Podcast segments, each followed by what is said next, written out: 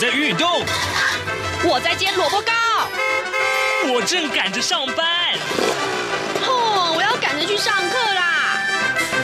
这个时候，我们都在听夏志平制作主持的《早安台湾》。早安台湾带给你最热门的时事访谈，最感动的人物专访，最直接的民意表达。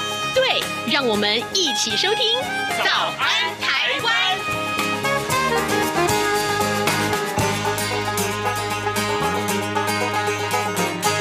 早安台湾，我是夏志平，今天是。二零二二年的七月十二号，星期二，在今天早安现场这个单元里面，志平要带您了解这个话题啊，被外界视为是横跨各政党啊，可以说是国会史上最大弊案的立法委员集体贪渎案，就是搜狗案啊。那么在上个礼拜，地方法院呢，呃，宣判这一审的判决结果。那么这个结果呢，待会儿我们会在节目中为您详细介绍。不过呢，今天我们的受访者，我们要为您来连线。访问的是真理大学法律系吴景清教授，我们请吴老师为大家解说这个案子为什么一审会这样判呢？还有它的复杂性到底在什么地方？待会儿我们都要请吴老师为大家来解说。呃，在跟吴老师连线之前呢，呃，志平有一点点的时间要跟大家说一说个平面媒体上面的头版头条讯息。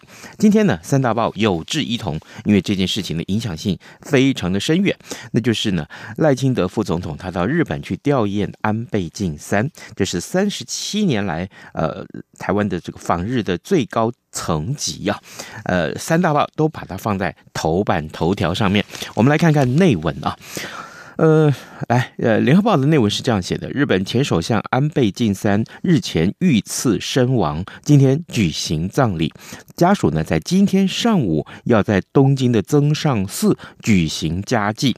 副总统赖清德昨天上午飞往东京，代表蔡英文总统前往安倍家吊唁，成为一九七二年中华民国与日本断交以来，除了李登辉在一九八五年以副总统身份非正式访问日本之外呢，就是赴日最高层级的现职官员。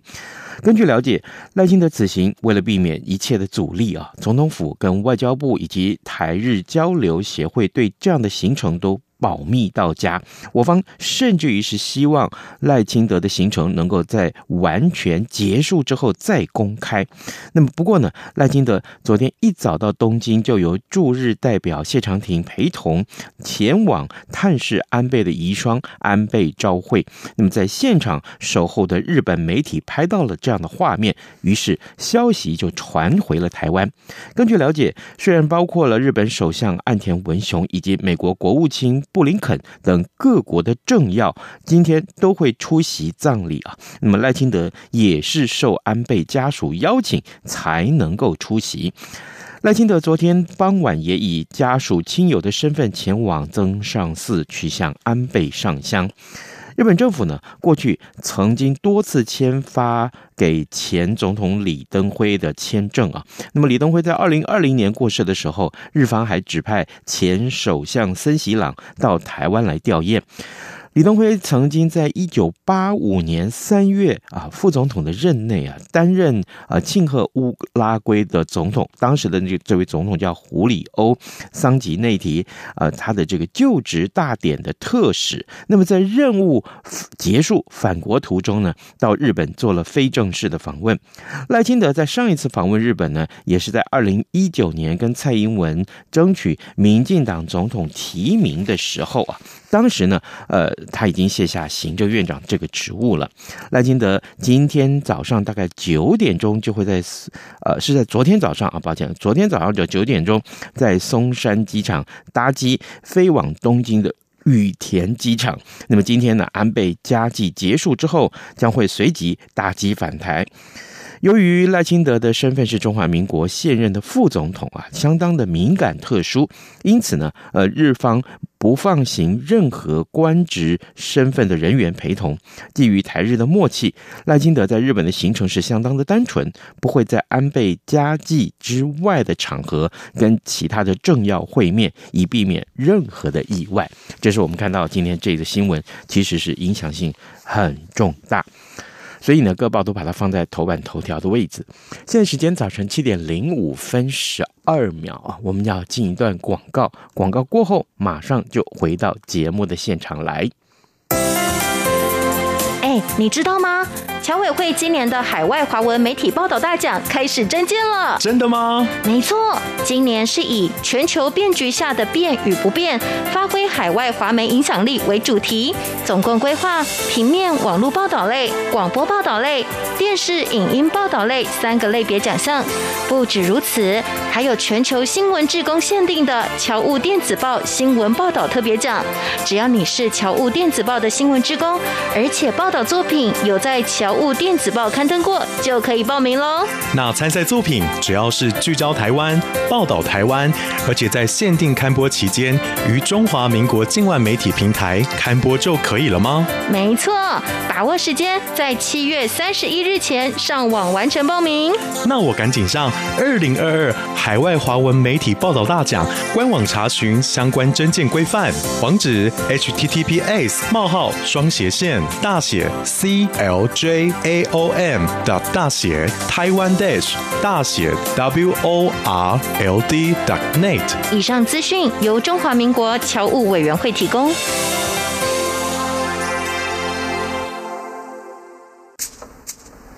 早安，台湾，你正吃着什么样的早餐？吐司加火腿蛋，咬一口，然后收听中央广播电台。早安现场。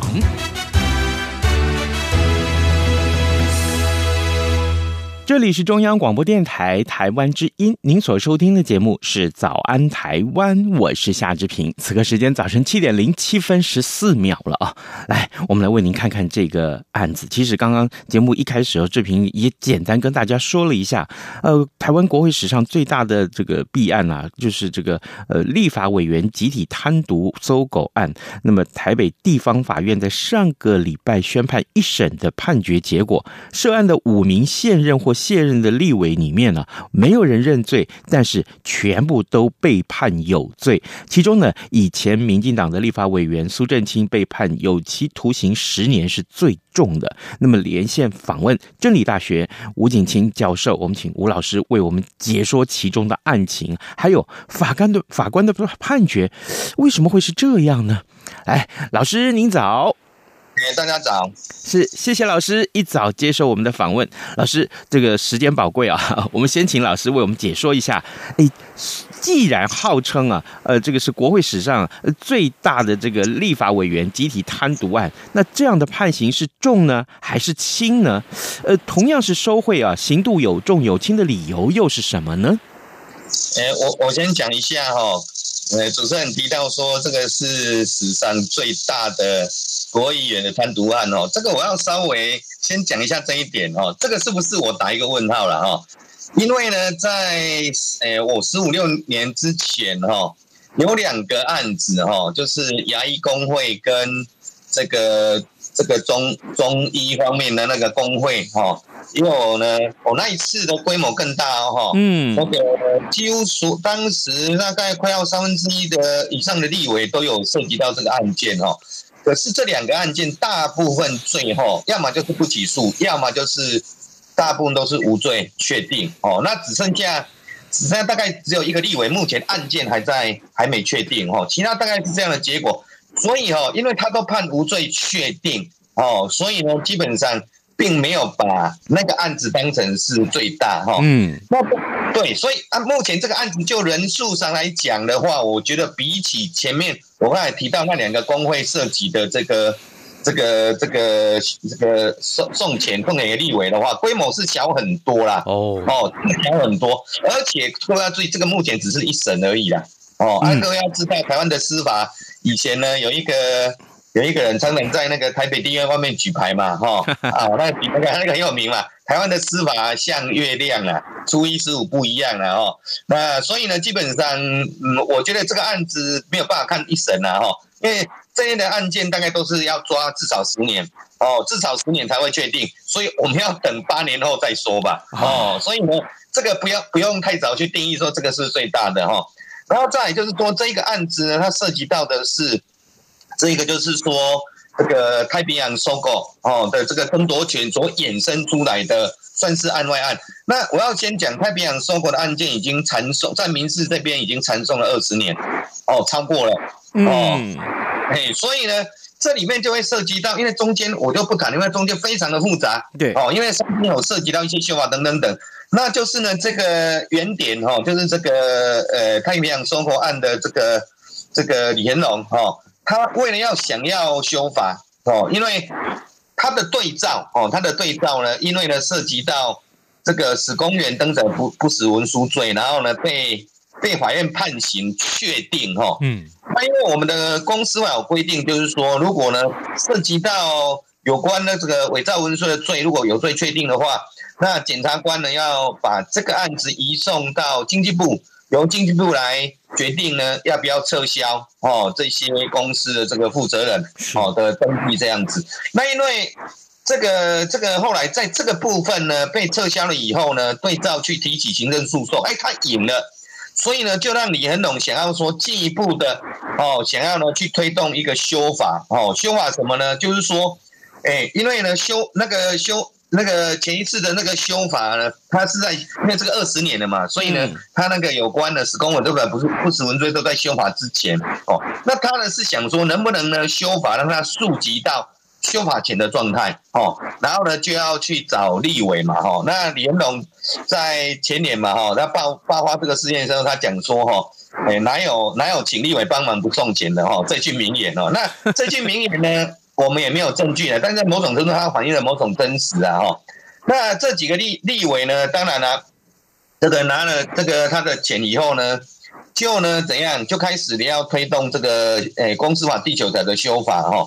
那可是呢，这里会有一个很很大的一个，我觉得是盲点，也是未来在二审可能会一直争执。这个案子我说会打十年哦，可能在这个争执点哦。哦，就是说这个案子它的特殊性就是。他呢，这些立委他办公听会，他不是办在立法院，哦，他不是在立法院办哦，因为如果我觉得如果在立法院办的话，哈，这个案子大概可争执性不高。但是呢，他是在大学办，大学办公听会，哈，这个各位就会觉得，哎，啊，这怎么会这么奇怪啊？那他是在大学办公听会，哦，然后请一些专家学者，就是说针对这个修法正法。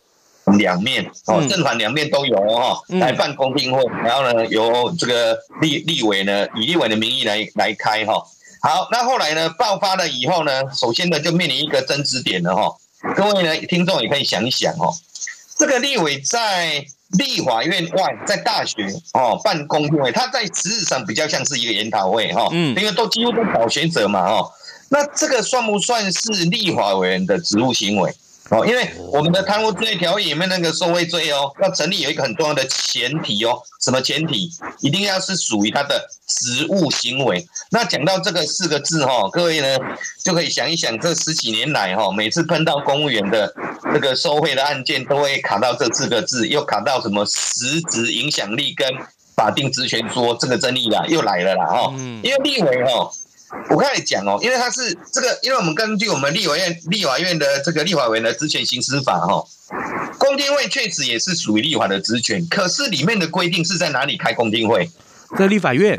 对，可是这个在大学，哦那就会产生说，哇啊啊，这个是不是他的职务行为？马上出现问题了。然后呢，更重要了哈，各位听众也可以想一想哦，光哦，目前这如果这几个立委，他有没有办法去通过立法？应该没办法，哦，没办法啦，啊，这个人数不够啊。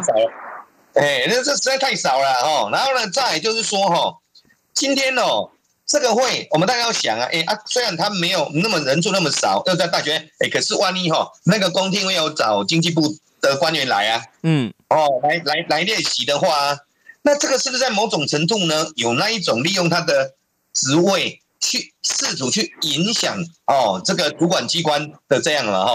可是现在问题来了哈，因为哈，我各位也要想一个问题哦。立法委员如果在立法院里面办公听会，然后找相关的官员来列席，那这些官员可不可以不来？我们先讲在立法院，在立法院当然不能不来啊，这是他的官员要来备询、啊。法律也没有规定他们一定要来，但原则他们要来，因为这个是属于呢法定的哦，立委的职权，对不对？对。哎，可是如果是在大学呢？哦，这就出现问题啊！因为在大学的话，你要来不来随便你啊。你懂意思吗？嗯、他没有强迫你啊，嗯，而且在大学啊，哈，所以呢，而且你光办一个公听会有办法去真的去影响他吗？哦，那当然各位要想一个问题啊，就是说也有可能说，哎呀，这个我们台面上看到了这样，哎，私底下说不定立法有去施压啊，没有错，我们我们确实有这个合理啊，合理怀疑嘛，对不对？嗯。可是我们在法庭要讲什么？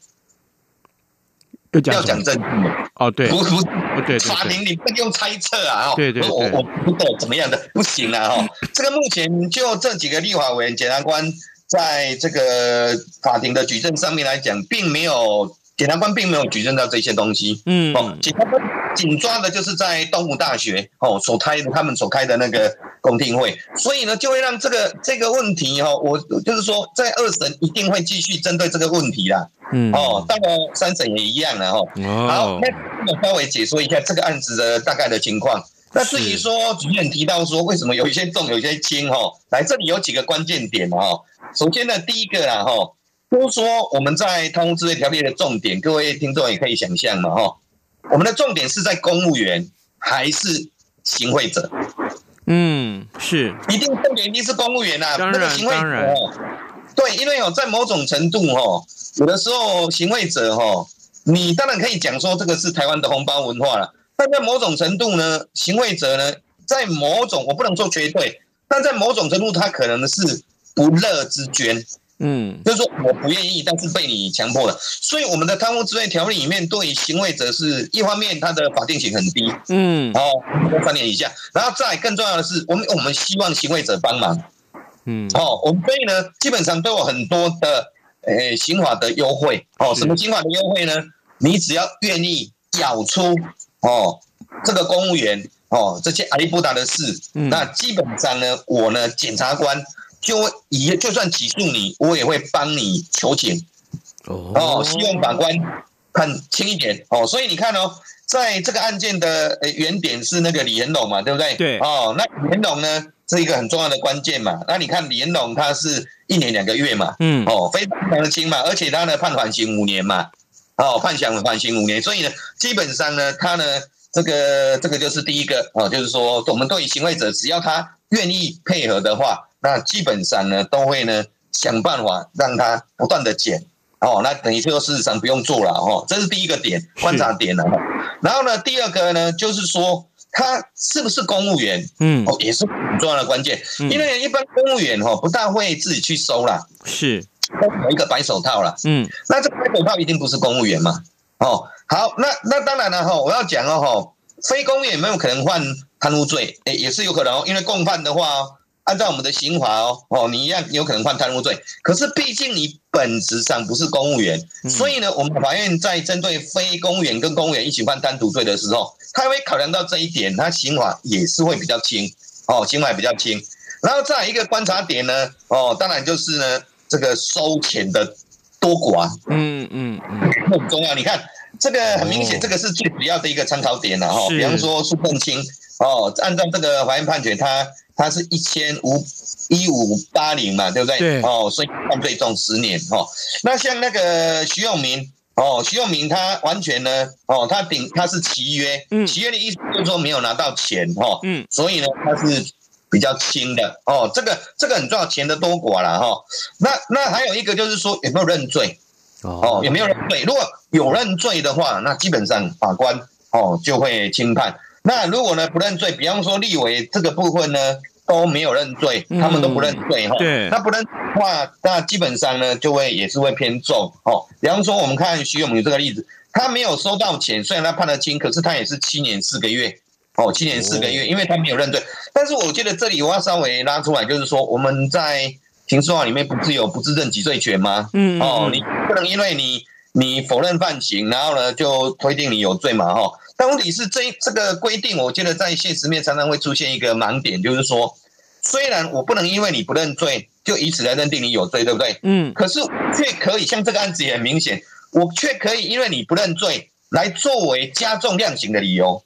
哦，因为说你犯犯犯后态度不佳，我觉得这个法院的判决在这个部分是有有很大的争议的。这个不是只有在这个案件，普遍的案件里面呢，全部都有这样的景象。哦，啊，这个未来呢，后面有人会去会去打宪法诉讼，由宪法法庭来解决。哦，所以呢，这个问题普遍存在。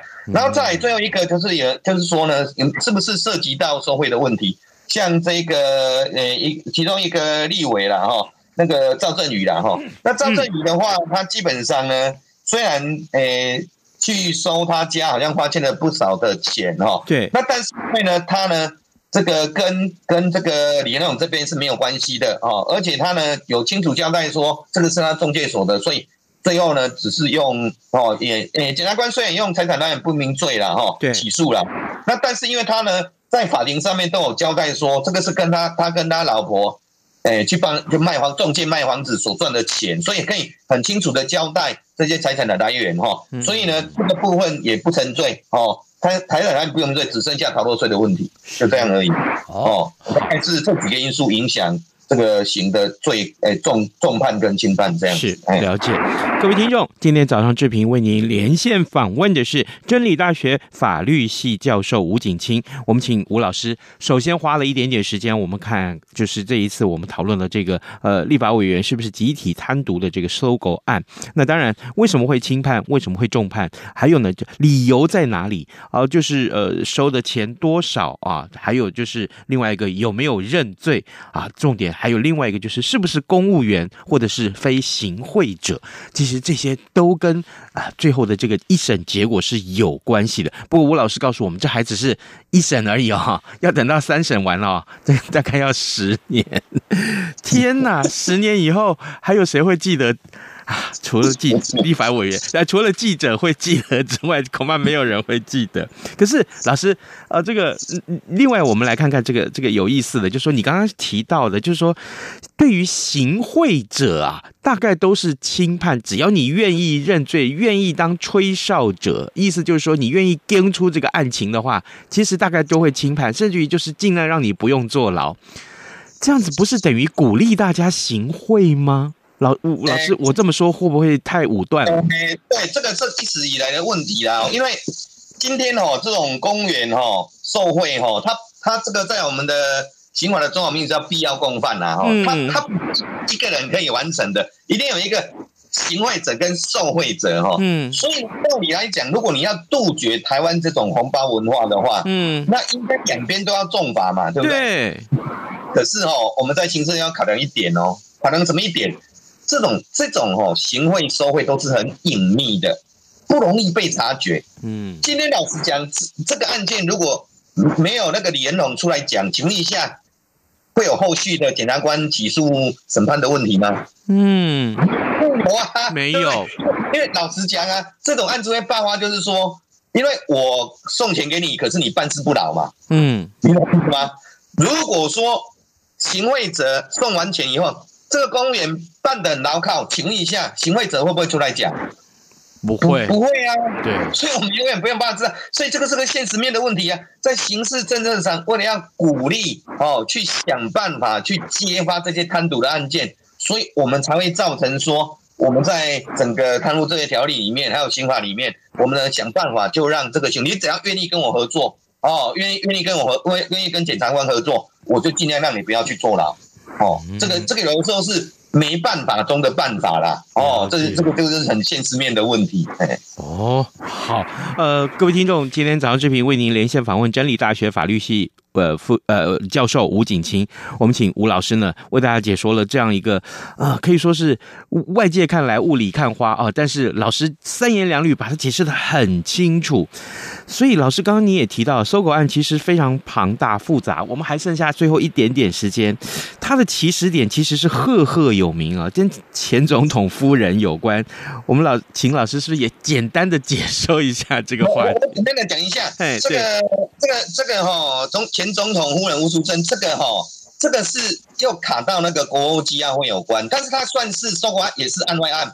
这怎么回事呢？就是说，我刚才不是讲吗？收购案争了二十年了、啊，他现在还在争。嗯、那这个过程中哦，两方都会想办法去找人讲嘛，这个是台湾很现实面的问题嘛。嗯，我也觉得就是说，我们我们的这个司法为什么要承担这么大的这个这个压力的原因嘛？嗯，就是说。在法，因为我们的司法官讲嘛，台湾的司法像月亮嘛，像这个案子，有的时候，有的时候这个省级是判 A 赢，哎，到了下面一个省级又判 B 赢，然后又要发回更审哦。嗯。所以，两方除了在法庭决战以外，都会想办法在法庭外去找关系。那所以呢，这个李东龙呢，在这个我们前总统陈凡在当总统的时候呢，也呢去找了哦，就拿了那个礼券呢，去找了我们的前总统吴文吴淑珍哦。嗯就是给他，就是送他礼券，希望他怎样能能瞧一下啦，哦，懂我意思吗？那结果呢？这个这个是透过谁呢？因为哦，不可能直接送嘛，哦，就透过现在已经呃，在去年吧，哦，去年自杀身亡的那个黄芳彦，哦，因为谈到的那个黄芳彦呢，就去送，总共前前后后好像有八百多万的这个礼券嘛，哈，嗯，然后呢，前务人就把这个这个礼券去报国务机要会，是这样的连结而来的哦。那所以呢，基本上呢，这个这个算案外案，并不是它的它的核心哈。所以我要我要我要强调的就是说哈，这个讲起来很悲哀啦哈。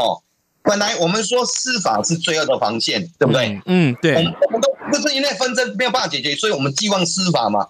结果呢，这个司法本身，因为呢，你对于所谓的很多的法条的解释跟适用。没有统一见解，所以呢，就在不同的省级有不同的判决的情况之下，造成说当事人觉得说，我除了要在法院决胜，我要我要寻求法院外的力量，法院外的力量，我要去找立委，我要去政调找到总统夫人，这个这个在我看来是很可悲的一件事啊。嗯，真的真的，可是这样子的纷争也正好就是，哎，我我看了觉得难过啊，就是说。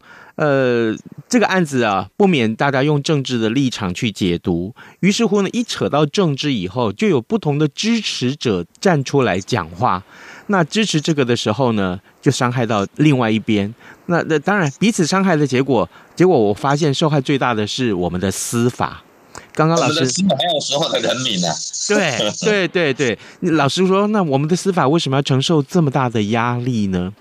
所以啊，我我、嗯、我也不知道为什么要承受这么压力哈，我只能讲说哈，大家哦，全台湾的所有民众越来越有一个 sense，我们已经进入到二十一世，我们一直要强调我们要走向法治国家，嗯哦，所以呢，我觉得这种红包文化的问题不是只有公务员的问题啊，是因为如果所有的民众，哎，碰到什么问题哦，碰到什么纷争，想到的都是要去找立委，哦，找什么什么人的话。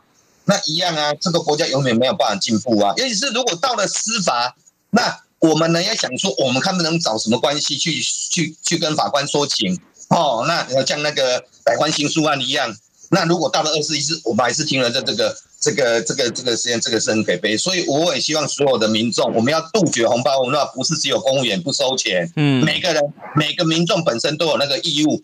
哦，我们都要依法，我们才能成为法治国家了。嗯，好的，这个结论很重要，不是只有公务人员不收钱才可以杜绝红包文化，太值得大家深思了。也谢谢老师今天接受我们的专访，老师谢谢您，谢谢，谢谢。早安，暴马仔。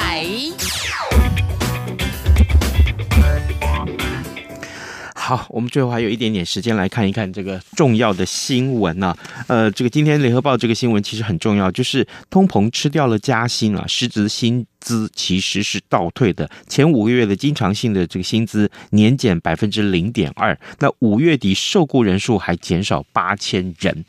呃，除了就业困难，就是整个这个就业环境的问题之外，还有就是大家会觉得说啊，这个物价飞涨的这么严重，那我加薪又没加多少，是不是根本来不及呃这个支付我每天的消费？于是乎，大家会越来越想质疑说。我赚这么多钱干什么？我需要赚这么多钱吗？啊，更影响更大的是，我要买房子吗？我要生小孩吗？那这些都是个很很重要的人生问题，但怎么去解决呢？嗯，我为政者可能需要好好想一想，对不对？好，今天节目时间也到了啊，祝呃就祝福您有愉快的一天，也欢迎大家上到中央网广播电台的这个新闻网站上面为我们来早早安台湾按个赞，谢谢你，拜拜。被丢弃。